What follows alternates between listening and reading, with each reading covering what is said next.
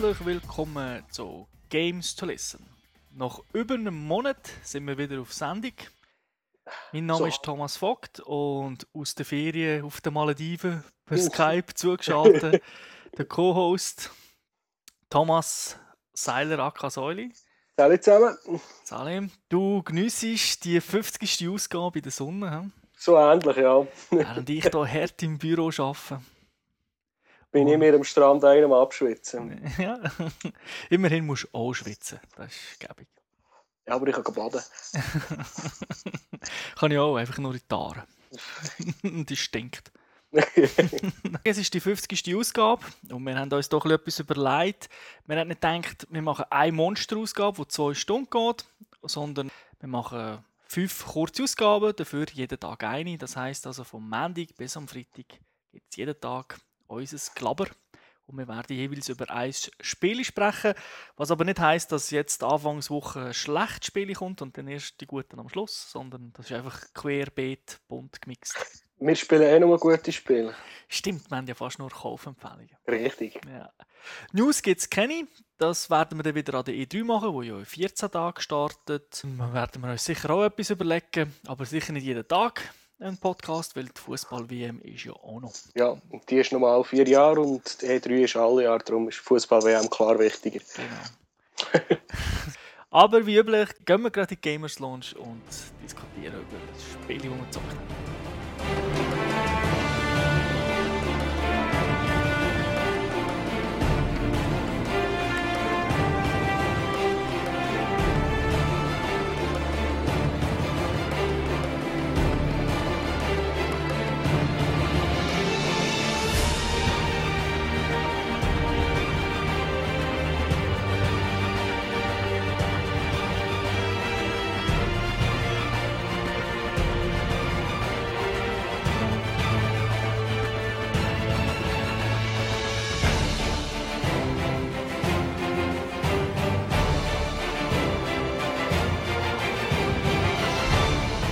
Willkommen zurück in der Gamers Lounge.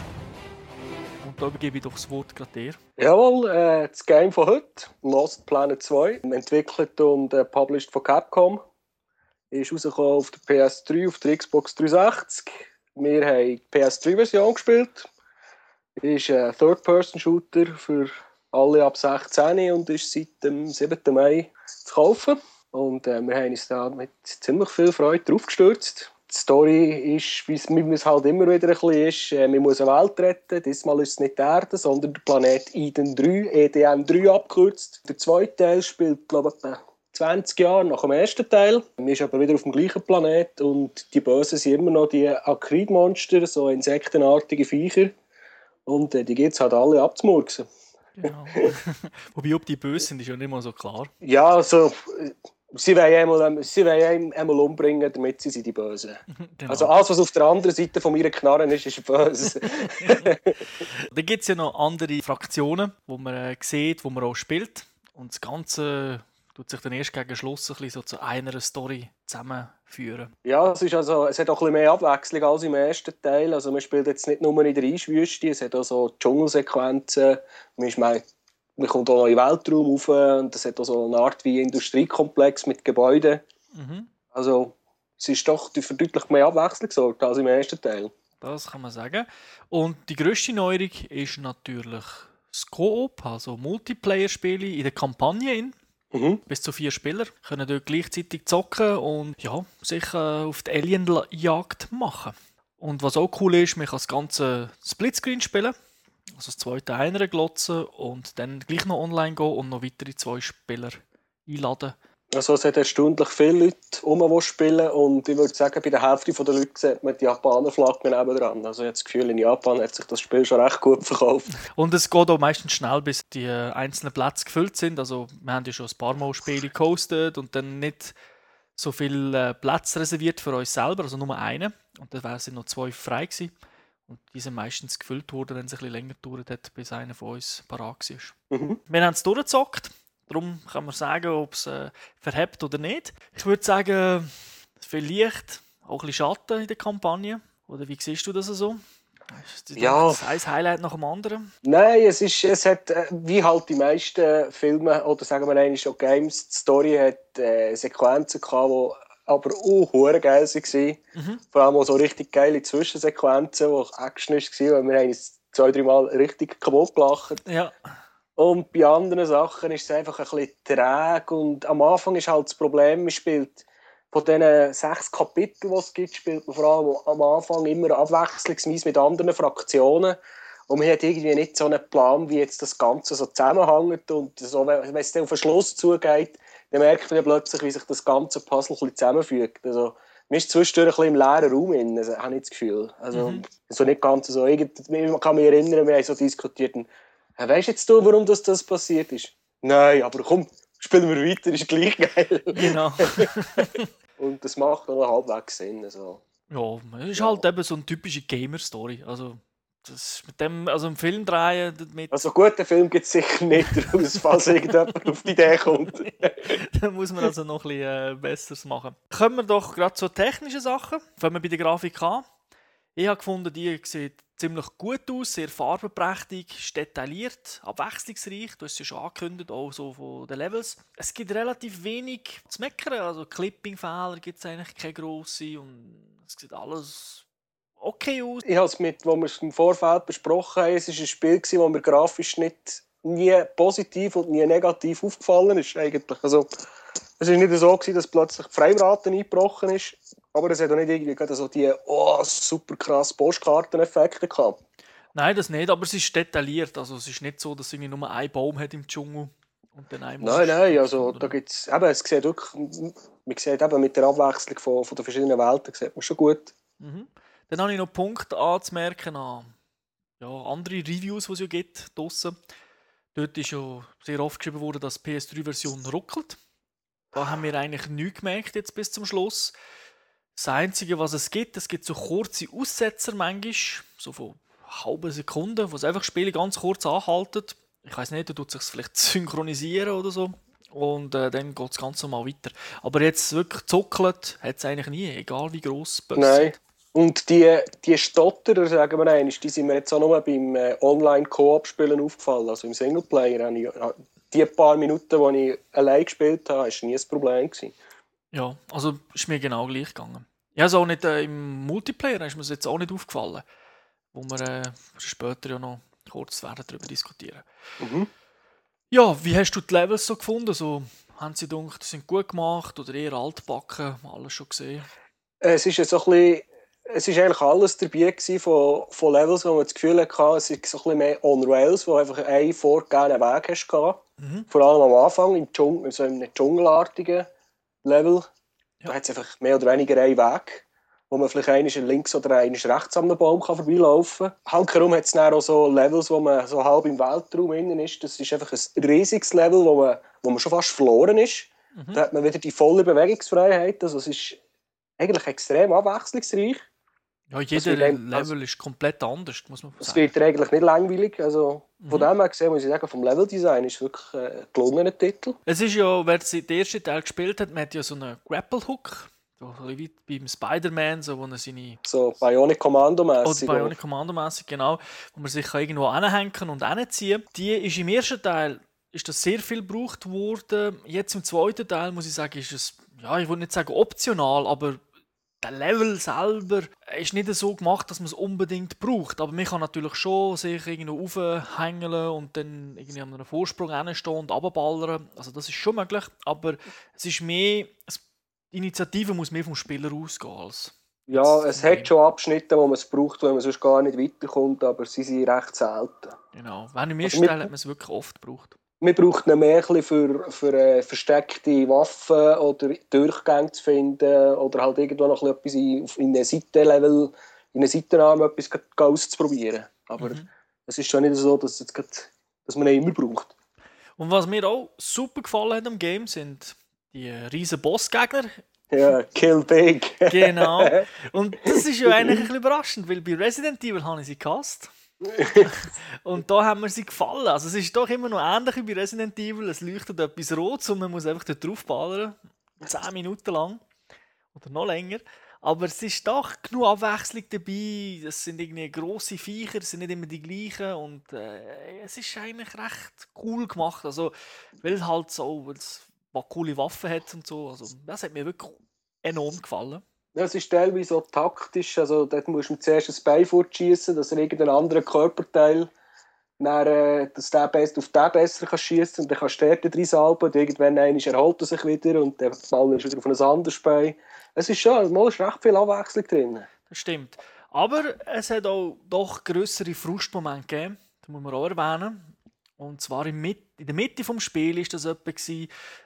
Das Zuglevel meinst du? Ja, da muss ich schon sagen, das ist. Also, ich bin nicht näher an der Frustration, gewesen, aber es hat schon ein bisschen genervt. Das also ich bin, ich bin an der Frustration, gewesen, weil ich habe den Level, bevor ich es mit dir geschafft habe, noch ein paar Mal mit anderen online probiert und wir haben es nie geschafft. ja, also vielleicht, dass sich die Leute ein Bild machen können. Ist äh, am Anfang ist man auf einem Zug, wir, es sind zwei Züge, parallel fahren, man hüpft hin und her. Und irgendwann kommt man dann zum Boss und äh, auf dem Zug gibt es eine riesige Kanone. Und die kann man drehen, aber es ist halt, das Spiel ist auf Coop ausgelegt, sprich, man geht eigentlich davon aus, dass man halt mit vier menschlichen Spielern zockt. Und das heißt, einer lädt die Kanone oder zwei, ein anderer ist in der Kanone in und fährt davon zielen, schaut auf den Boss und die anderen sagen, hey, er ist irgendwie rechts von uns oder links von uns. Die Kanone bewegt sich ja auch sehr langsam. Das heißt, die anderen können auch helfen, dass die Kanone schneller dreht, indem sie gewisse Knöpfe drücken auf der Seite oder wenn es wenn der Zug brennt, muss einer runter, geht die Löschanlage einschalten. Und wenn man das allein spielt, dann muss man alles allein machen, weil Computer Hilfe, die dabei ist, also die Typen, die von der KI gesteuert werden, der wirkliche Hilfe. die machen dort ziemlich nichts, außer ein paar Gegner abknallen, die, aufs, die überhüpfen, aber sonst, und aus zweiter Höhe ist also schon, ist es recht Schwer. Und wir müssen so sagen, wir haben es halt gespielt, bevor das der Patch ist rausgekommen wo mhm. Mit dem Patch, der rausgekommen hat man auch quasi äh, Checkpoints einfach vor dem Bossfight gehabt. Genau. Und das haben wir dann noch nicht gehabt. Und bei dieser Kanone, wir haben am Anfang gar nicht recht gewusst, was du machen musst. ja. Weil es wird eben nicht wirklich viel erklärt. Oder? Komplett im müssen, Spiel ist das immer so. Du hast zuerst herausfinden, wie dass man die scheiß Knarre lässt und das, all die könnte noch heiß werden. Dann musst, aber muss man jetzt löschen? Du bist die ganze Zeit am Suchen gewesen und du hast auch gleich, bis schon nur dorthin bist gekommen, sind so 10, 15 Minuten vergangen. Mhm. Und das erste Mal hast du sowieso versemmelt, oder? Und dann hast du noch einmal von vorne angefangen. Und das, das zweite Mal hast du vielleicht auch noch einmal versemmelt und irgendwann hat es sich nur noch angeschissen, dass man sich jedes Mal wieder bis dorthin hat müssen prügeln. Genau. Das hat man ja jetzt zum Glück verbessert. Aber äh, trotzdem, es wird einem generell nicht viel erklärt im Spiel. Also, es ist nicht so, dass es heisst, hey, da ist der Gegner, schau, äh, so musst du es machen, sondern hm, da ist der Gegner, äh, da ist die ja. Waffe, selber schauen.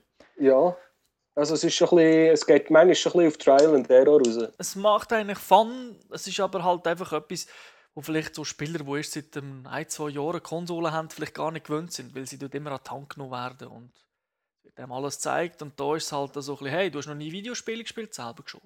Ja, genau. ein bisschen in dem Sinn. Komm fünf Jahre. genau. Der Radar hat mich auch ab und zu ein bisschen genervt, weil er nicht angezeigt hat, ob ein Gegenstand, den man muss holen muss, unten oder oben ist. Und weil es ist ja manchmal mehr, mehrere Ebenen, die man hat. Ja, also genervt. Das ist halt einfach nicht immer so offensichtlich gewesen. Muss man jetzt rauf, muss man jetzt runter. Sie lassen ihm schon gerne im Mund gewissen. Also, eben, KI hast du ja schon angesprochen, oder? Ja, wie hast ja, du also, gesagt? Strunzdumm? Ja, aber wirklich wie ein Dümmer als ein Ziegelstein genau. teilweise. Genau. Bis äh, echt brauchbar und hilfreich. Aber es ist einfach nicht immer, wir wissen halt im Vorhinein, Vorhinein nicht, wie, sie, wie sich deine KI-Kollegen werden verhalten. Das, das macht es manchmal ein bisschen eklig. Also eben äh, zwei Extrembeispiele. Du gehst selber so einen Spawnpunkt einnehmen, dann kommt die KI-Kollege und stellt ein Schild auf für die Schützen. Mhm. Und hankerum kann der KI-Kollege irgendwo in der Ecke stehen, wahrscheinlich ein Servo bräteln, es kommen zehn Gegner und dann macht er vielleicht nichts. Genau, dann denkt sich, hey, mach du mal, oder? Ja. ich mache Pause, Gewerkschaft, weißt du? genau. Steht nicht so im Arbeitsvertrag. aber äh, wie schon gesagt, mit menschlichen Spielern natürlich besser. Aber im Großen und Ganzen ist sie ertragbar. Ja. Würde ich jetzt sagen. Musik, du hast da gesagt, es gibt einen ganzen Haufen Lieder. Man kann die auch im Menü abspielen. Das habe ich erst vor kurzem gesehen, dass das geht.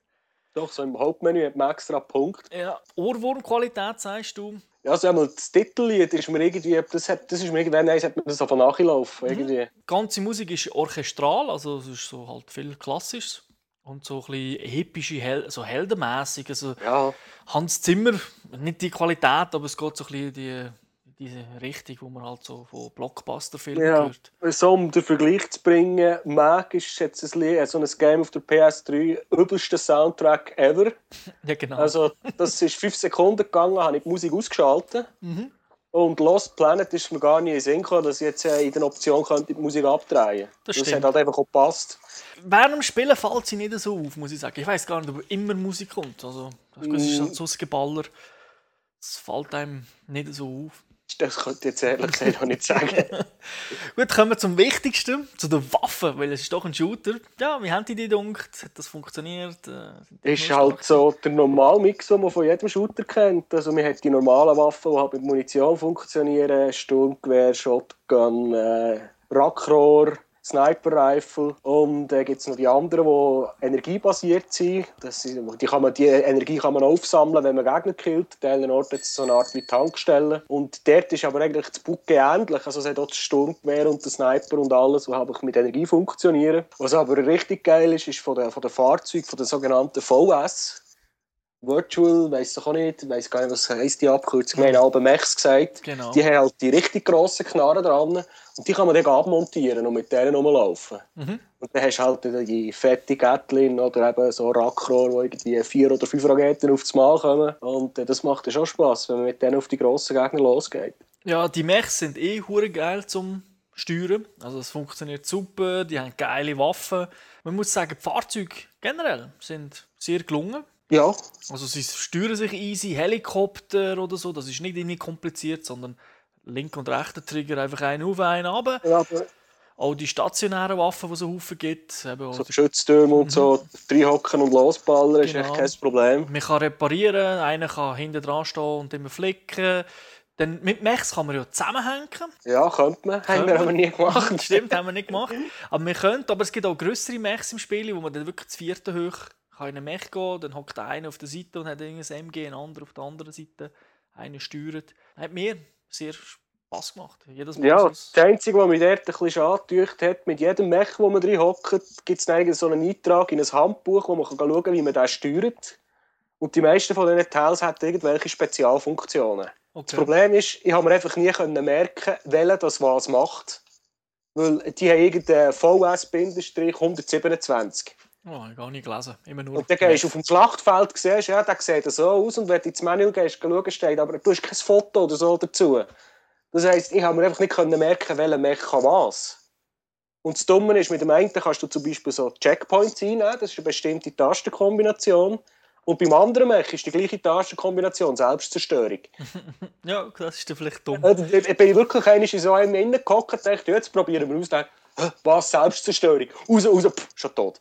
Okay, ja, das ist natürlich. Das ist ein bisschen, das ist ein bisschen schade. Mhm.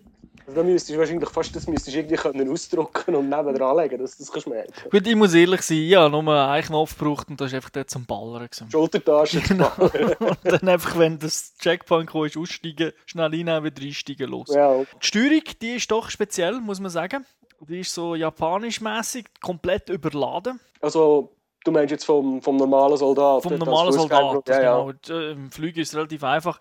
Aber der normale Soldat, also wirklich jeder Knopf ist beleidigt und mehrfach und äh, teilweise mit sinnlosen Sachen. Also es gibt so, mit den Triggers kann man teilweise einfach einen 90 Grad Dreieck machen. Ich weiß nicht genau, für was man das eingeführt hat. Vielleicht für einen Multiplayer, aber äh, im Single Ich habe es nie gebraucht. brauchst du das nicht. Sie haben zwar einen Haufen Schemas, die man hat zur Auswahl damit man die richtige Steuerung findet, aber man kann nicht selber einzelne Knöpfe belegen, das geht nicht.